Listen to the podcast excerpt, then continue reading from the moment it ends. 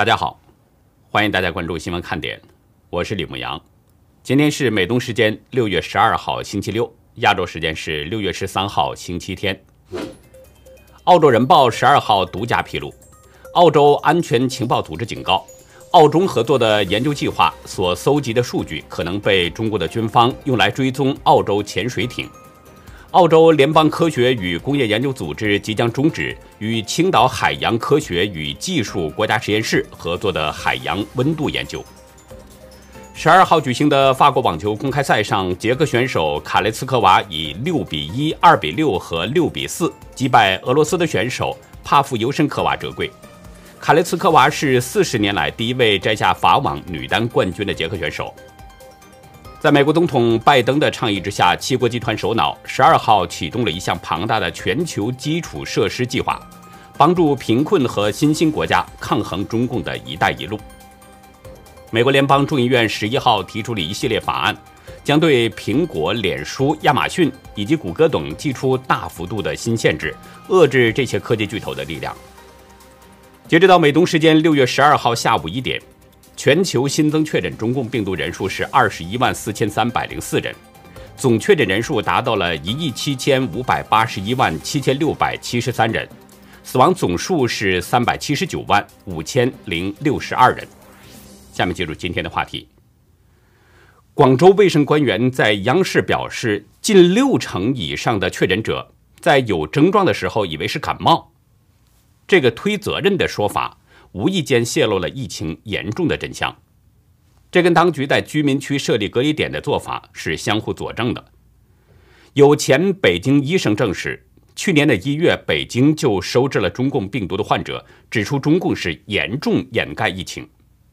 另外呢，今天还要给大家讲一个比较特殊的故事，是一个曾经在东北的黑道上赫赫有名的人物乔四。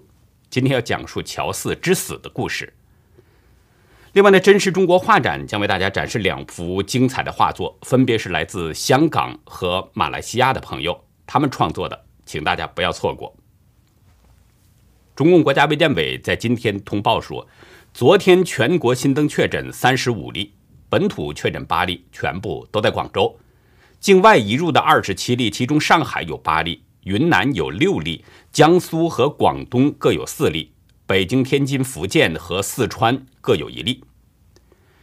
昨天，中共央视报道说，根据最新流行病学调查发现，广州近六成以上确诊者在出现发热、干咳、乏力、咽痛、嗅觉减退等症状的时候呢，以为是感冒，自行买药，没有及时就诊，延误了最佳的治疗时机。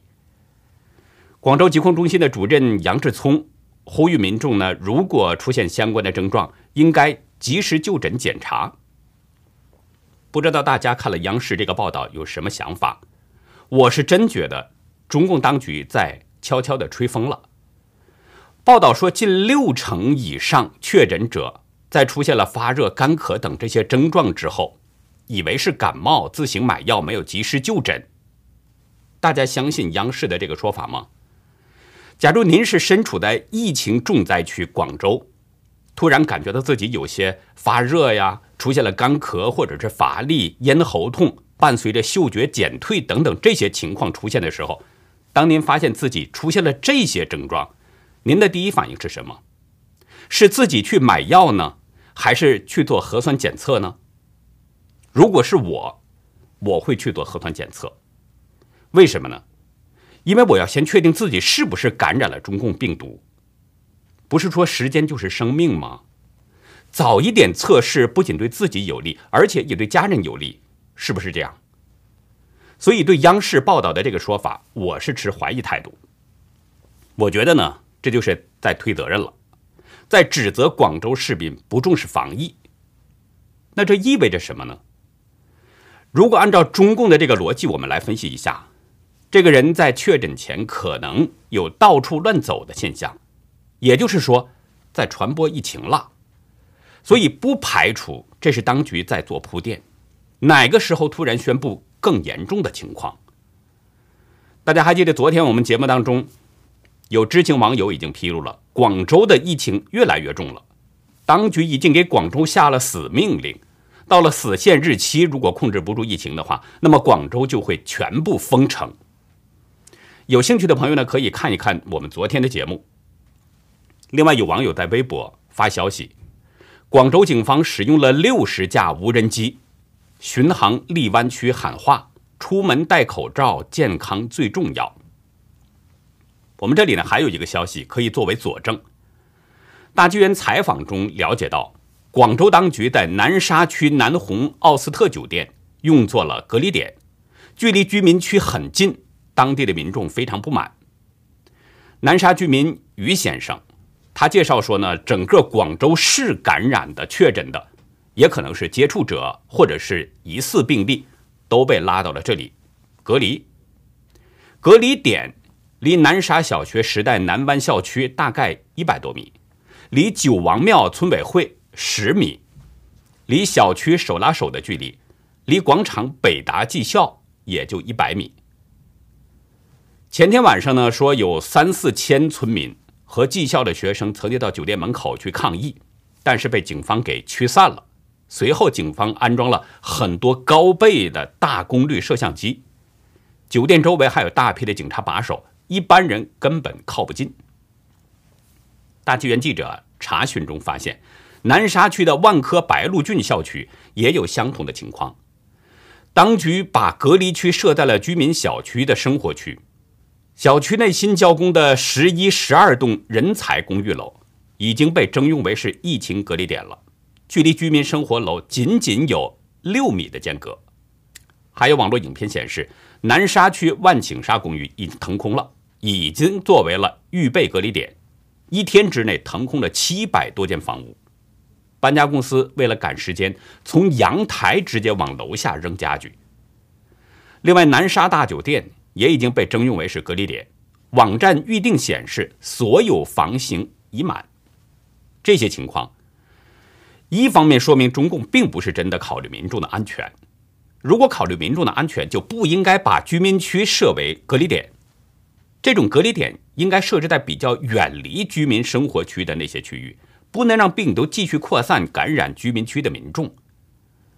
另一方面呢，这也在反映着广州的疫情严重，而当局仍然在隐瞒着疫情真相。大家想一想，如果不是病患多，或者是接触者疑似病例多的话，需要这么急迫的征用多个隔离点吗？需要在居民区附近设置隔离点吗？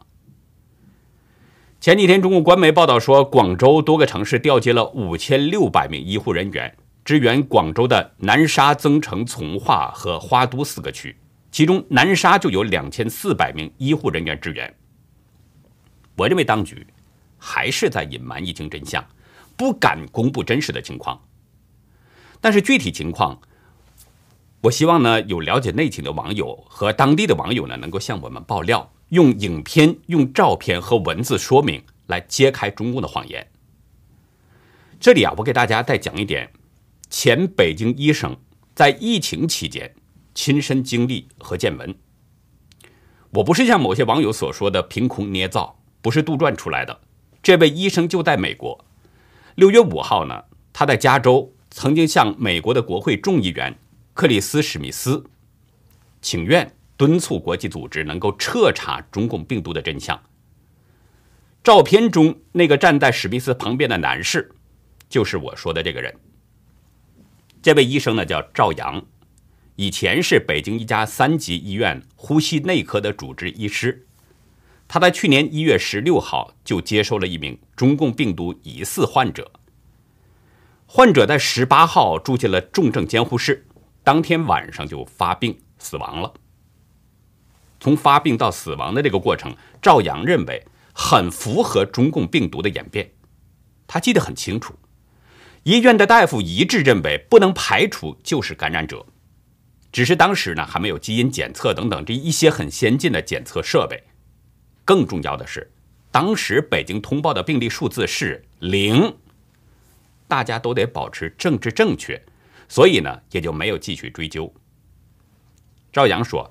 这绝对不是个案，因为一月份他所在的医院，从上到下都收到了北京市卫计委的指令，不准透露疫情的相关消息，甚至是对自己的亲人也要三缄其口。从赵阳讲述的这些内容，应该可以判断，在中共当局通报武汉疫情人传人的一月二十号之前，北京很可能已经出现了感染患者。根据当时中共官方的说法呢，病毒是有三到二十四天的潜伏期，总平均中共说是十四天。我们就以这个时间来推算，赵阳一月十六号在北京就收治了患者，那么这就证明。这个患者可能是在一月二号前后就已经被感染了，是谁传染给他的呢？他是在北京被传染的呢，还是在武汉被传染的呢？或者是在其他的地方呢？因为赵阳和同事们没有追查，所以我们也不得而知。但是我们可以肯定一点，传染给赵阳收治的这名病人的那个患者，至少是在二零一九年十二月。就感染了。赵阳在去年二月啊辞职了，随后呢就来到了美国。他的辞职还有一段故事。赵阳在大陆的时候，他经常啊翻墙浏览境外的网站，所以呢了解了很多的真相。因为发表支持自由民主的言论，领导认为他是个制造麻烦的人。大家还记得，武汉爆发疫情之后。武汉的医疗体系迅速的崩溃了，医护人员严重不足，医疗物资严重短缺。后来，中共从全国各地啊调集了不少的医护人员和医疗物资到武汉进行支援。我们前几天还回顾了这段历史。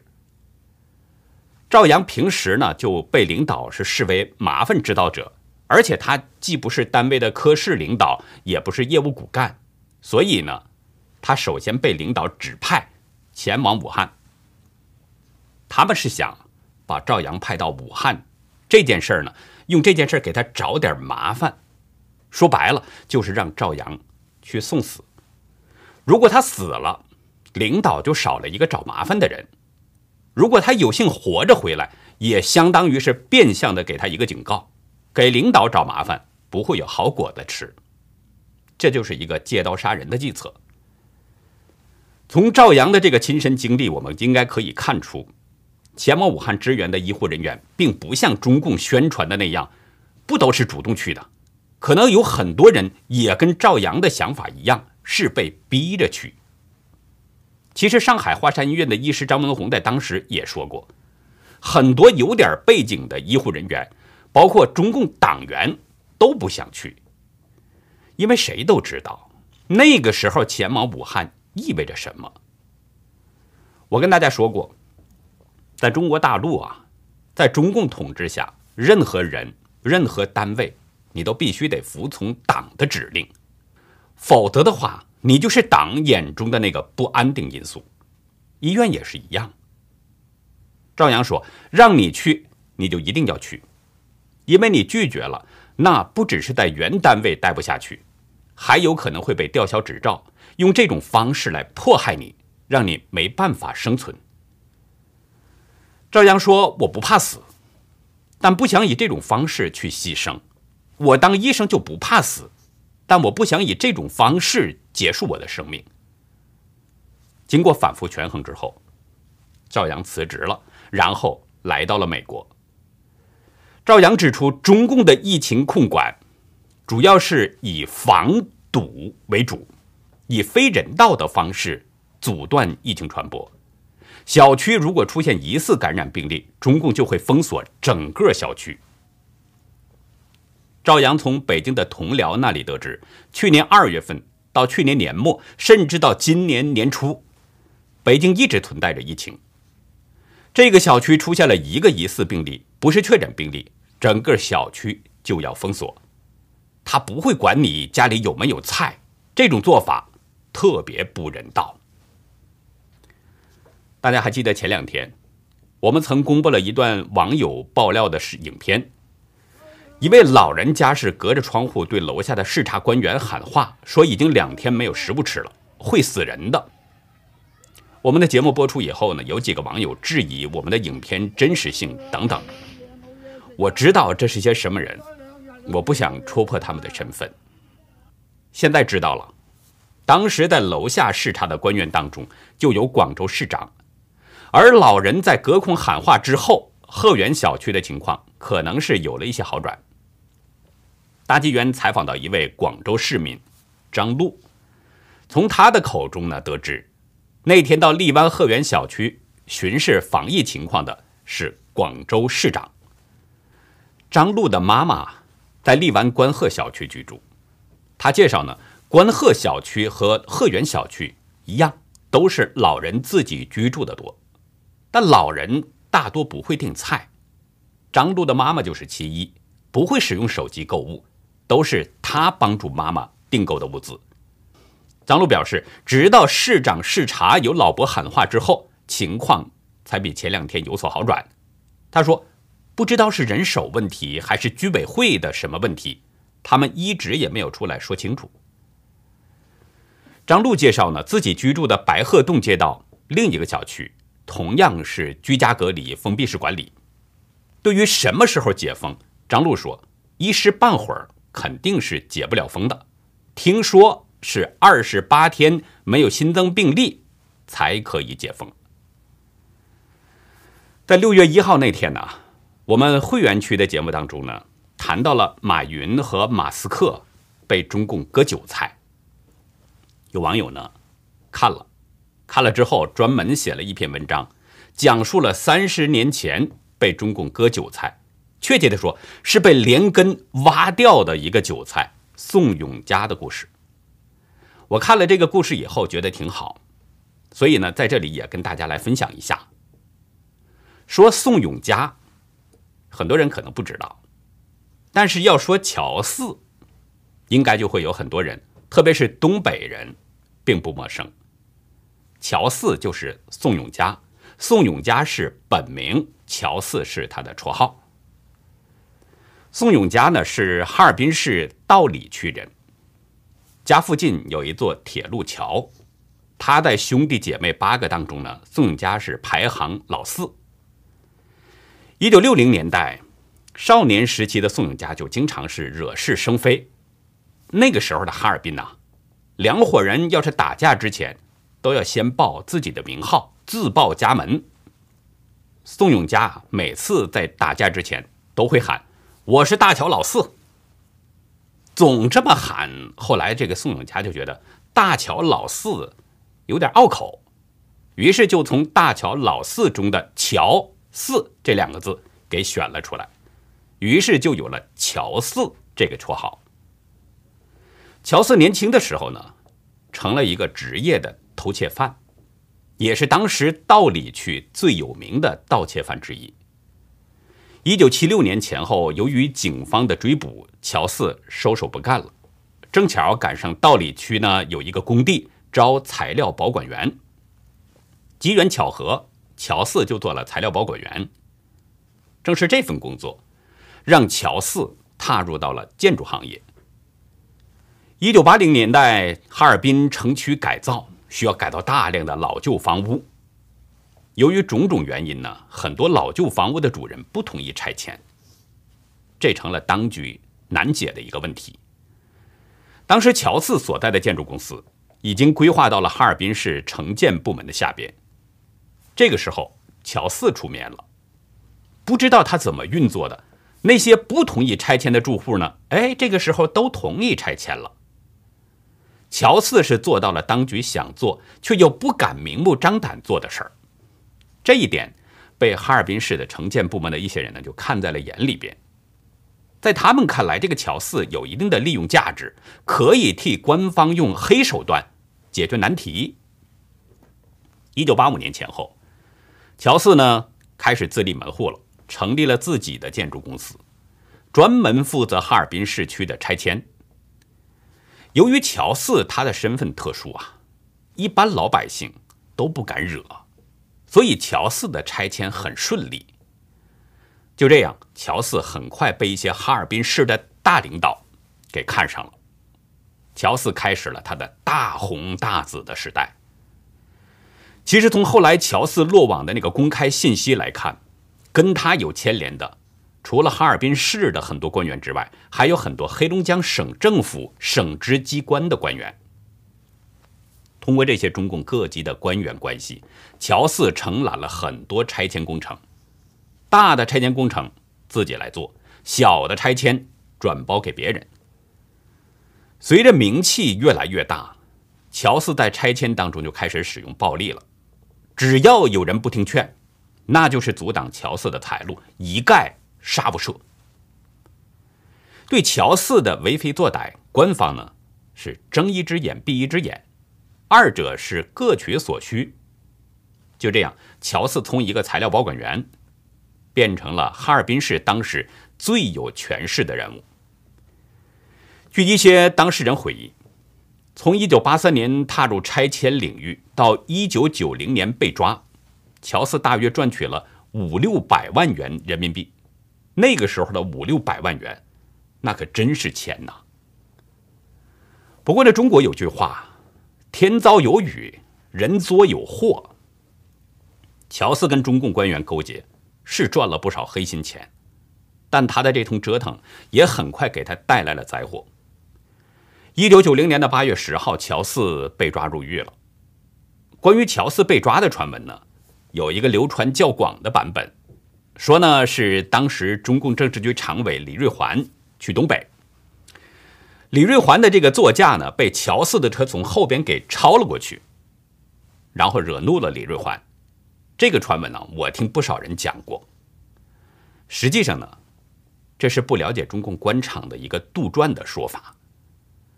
我以前在大陆的时候，有一次去做一个采访，是一个副市长啊，到我们当地呢去调研。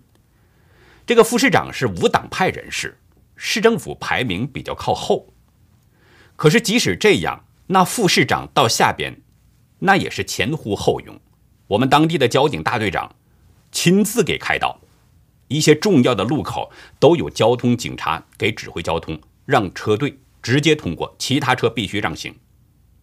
大家想想看，一个地方市政府的副市长级别靠后的副市长出行都是这样，那么李瑞环那个级别的官员出行，当地能不严控交通吗？怎么可能会出现被人超车的现象呢？当事人介绍呢，乔四被抓的真实原因有两个，一个是有人盯上了他口袋里的钱，另一个呢，有人是想拿乔四做自己升迁的垫脚石。一九九零年年初，前黑龙江省军区司令员王松岩以转业的形式到哈尔滨市公安局担任了局长。王松岩一上来就打算拿掉乔四，他找了一群退休的警察，专门去调查乔四团伙的犯罪行为，并且呢，在八月十号把乔四集团跟他的党羽全部给抓了。乔四被抓以后，他的家属曾经询问律师，问乔四会不会被判死刑。律师回答表示，如果按照当时的法律呢，最多也就是判个无期。但是因为有政府官员的原因，判死刑几率很大。一九九一年，法院最终是判处乔四等十四个人死刑，其他人有无期徒刑到年数不等的有期徒刑。六月九号，乔四等十四个人被枪决了。解决了乔四之后。当时公安从乔四和他的党羽手中搜刮了上百万的各类财产，不过呢，这些呢，全都被中共的官员给中饱私囊了。网友整理这篇文章啊，希望呢我讲给大家来听，目的是想通过乔四这个故事，给大家，特别是给那些为中共卖力盘剥百姓血汗钱的中共的商人们提个醒。跟魔鬼共舞，最终将会被魔鬼吞噬。其实，大家如果还记得薄熙来的马仔王立军说的那句话，那对乔四这个事儿呢，就不难理解了。王立军说：“我心里很清楚，我就是当官的嘴里一块口香糖，嚼的没味儿的时候，吧唧吐地上，指不定粘在谁的鞋底子下。中共就是这样，需要用你的时候呢。”哄着你为党卖命；当不需要你的时候，那就要过河拆桥，甚至是卸磨杀驴了。接下来，我们来关注一下香港的情况。前香港众志成员周庭今天刑满出狱了。回到家的周庭下午在社交媒体上贴出了一张全黑照片，向冒雨迎接他的香港市民表示谢意。周庭写道：“痛苦的半年零二十天终于完结了，辛苦所有冒雨前来的朋友。”他表示呢，接下来要好好休息，养好身体，因为在这段时期变得太瘦弱了。短短半个小时啊！这个帖子超过三万四千人给这个帖文点赞。前立法会议员、香港众志创党主席罗冠聪留言，叮嘱周庭好好休息。民主党主席罗健熙鼓励周庭顶住啊。歌手何韵诗在推特向周庭表示欢迎，欢迎他回来。周婷呢是在上午大约十点被囚车给送出了。大榄女惩教所的，可是实际上在八点左右，就有几十位香港的民众在惩教所外冒雨等候迎接他了。有人呢撑起了黄雨伞，有人戴着黄色的口罩，还有包括日本媒体在内的有一百多家媒体都在场守候。当周婷从囚车里出来的时候，人们立即涌了上去，尽管天下着大雨。但是人们的热情并没有受到任何的影响，当场有人就高呼：“周婷加油！”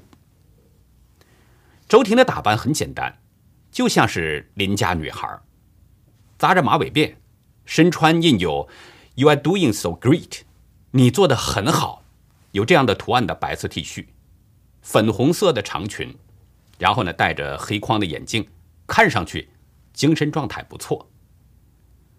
周婷虽然没有直接说话，但是呢，通过他在社交媒体的这个动态，特别是香港市民迎接他出狱，都证明香港人并没有忘记周婷，没有忘记为香港付出努力的香港儿女们。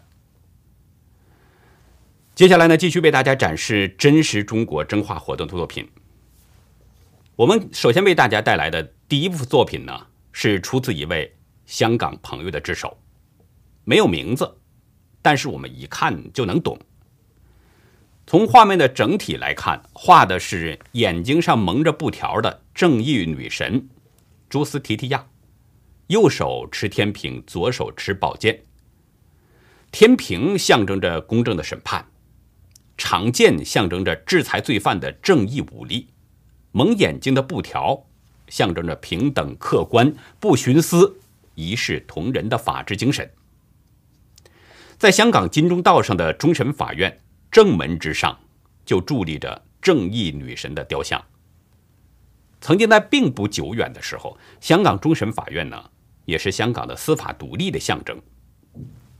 但是大家仔细观察这幅画作，会发现正义女神虽然是仍然手持着天平和宝剑，但是女神被戴上了一个红色的口罩，上面。带有香港市花紫荆花的图案，这是在暗指香港政府已经被中共控制了。蒙住女神眼睛的布条也变成了红色，从那几个小小的黄点可以看出，这是在暗指中共的五星旗。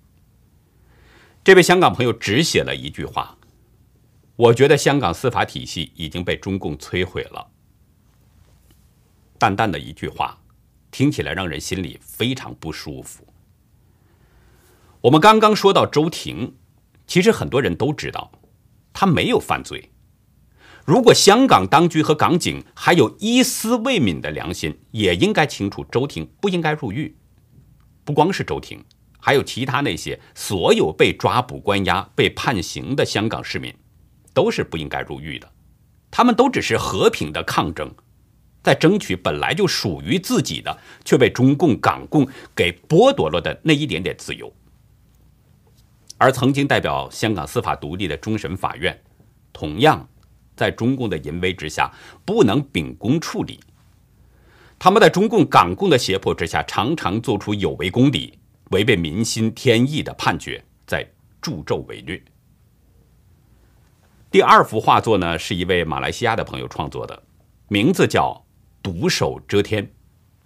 画面上是一个长着两颗獠牙的人，看形象大家都能想到是谁。这个人的前面呢有一个地球的图案，地球的下面有各种颜色斑驳的东西，仔细看会看出那是一只手。确切的说，这是一只带有病毒的魔爪，这个魔爪在抓着这个地球。这个人身穿黑衣，这也暗示着这个人的身份与背景的那个红色是相称的，显然指的就是中共这个魔鬼。